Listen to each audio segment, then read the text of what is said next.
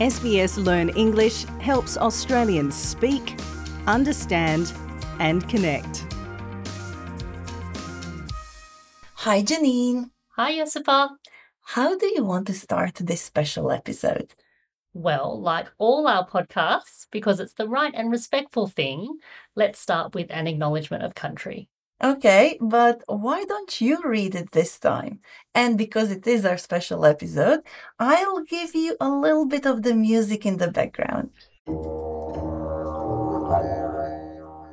SBS acknowledges the traditional custodians of country and their connections and continuous care for the skies, lands, and waterways throughout Australia.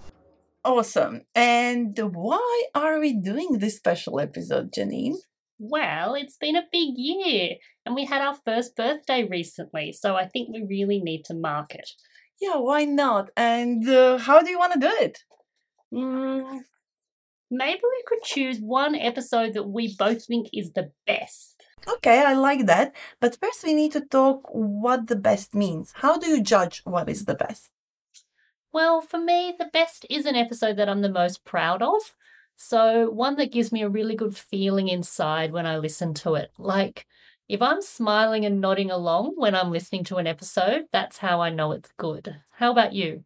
Well, I was thinking like you, but to be honest, I can't pick just one episode. So I'm changing my approach. For me, the best episode is the one from which I learned the most. Hmm, okay, now I'm curious. Which episode did you choose? What did you learn? Well, after working on this episode, let's just say that I was finally able to understand my dentist. Ah, the dentist episode. Yes. Uh, episode 8? Yes. Yeah, we published that one in March. So, how about you remind us? Well, why don't I play a little bit of it? Okay.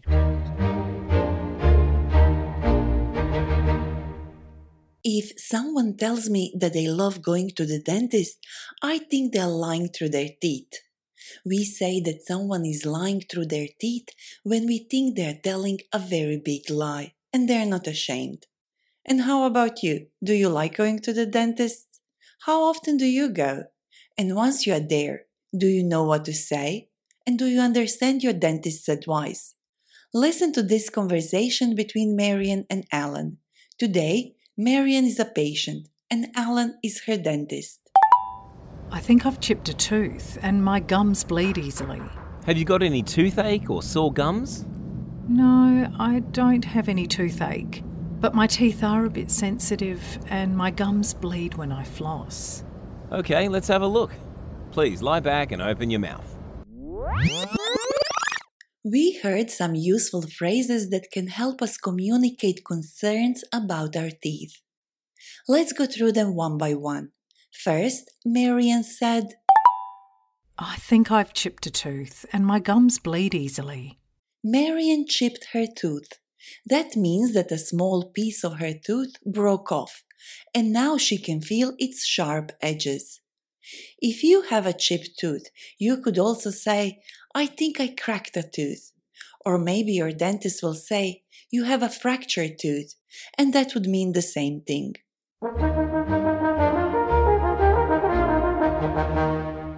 Never have guessed that this is the episode you learnt the most from, but I can see what you mean because this part's really packed with vocabulary.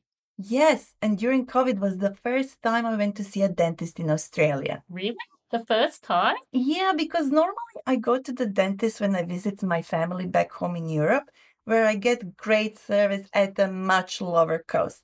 But then, you know, we couldn't travel because of COVID, and I had to see a dentist here. And that's when I needed to learn a new vocabulary. But you know, that's something that happens to learners all the time. What do you mean? Well, as soon as you start feeling comfortable with language, well, at least in my case, you realize that there is yet another topic for which you are missing a phrase or vocabulary. So when it comes to learning the language, the journey never stops. There's always something new to learn. That's so true. Okay, listen to this. 你知道我在学中文吗? Awesome, but what does it mean? That means, did you know I'm learning Chinese? Oh, that's great, Janine. Yeah, I've been learning Chinese for over 20 years. And it's been really a very stop start journey. So sometimes it's so frustrating because it feels like I make such slow progress. But I really love how you can learn about a culture through learning the language. Yeah, me too. So, what episode are you proud of the most? Dun, dun, dun. Yeah. Our first episode, of course. I'm glad you chose that episode. It's been such a long time since I heard it. Me too. So, what are you waiting for? Let's play it. Here we go. Ease into the English language and Australian life with SBS Learn English. Hello, and welcome to the first episode of Learn English. My name is Josipa, and like you, I'm still learning the English language. It's not an easy language to learn, is it? People seem to speak really fast, and they use all kind of phrases that I've never heard before. For us, learners, that can be so confusing. For example, phrases like hit the ground running. No, nobody's asking you to start hitting the ground while you run on it. Hit the ground running is a phrase people use to describe starting something new with lots of energy and enthusiasm. And that's exactly what we are going to do. So let's hit the ground running. Today, in our first episode, we will go to a place where many of us love to spend long, hot summer days. Yes, the beach. We are going to learn how people invite each other to go to the beach or somewhere else. Also, we are going to hear about beach safety and the number one danger on our beaches. Any idea what that is? Yes, yes, you got it, rips. If you don't know what rips are, listen on. But first, let's get there. Did you see the weather forecast today? It's going to be a scorcher. Do you want to hit the beach? It'll be packed. There won't be any room to sit down. If we get there early, it shouldn't be too bad. Okay, let's hurry then. Oh, how about we ask Ben and Sonia too? It's a hot day. They might want to come along too. You ask Ben, and I'll ask Sonia. Okay. Hello? Hey Ben, it's Mark. Look, it's boiling hot today. How about we spend the day at the beach? Anne's coming. Okay, great. See you there. Ben can come. How about Sonia?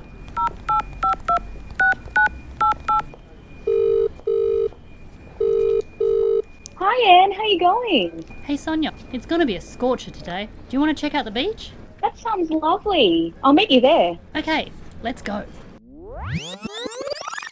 It's gonna be a scorcher. I love that phrase. You know that I had never heard of that expression until you added it into the script? Really? In my house, we say it all the time. I think I even just said it last week. It's going to be a scorcher. Yeah, it's one of those phrases you can't learn in books. Australia has so many interesting expressions that can really be quite fun to use.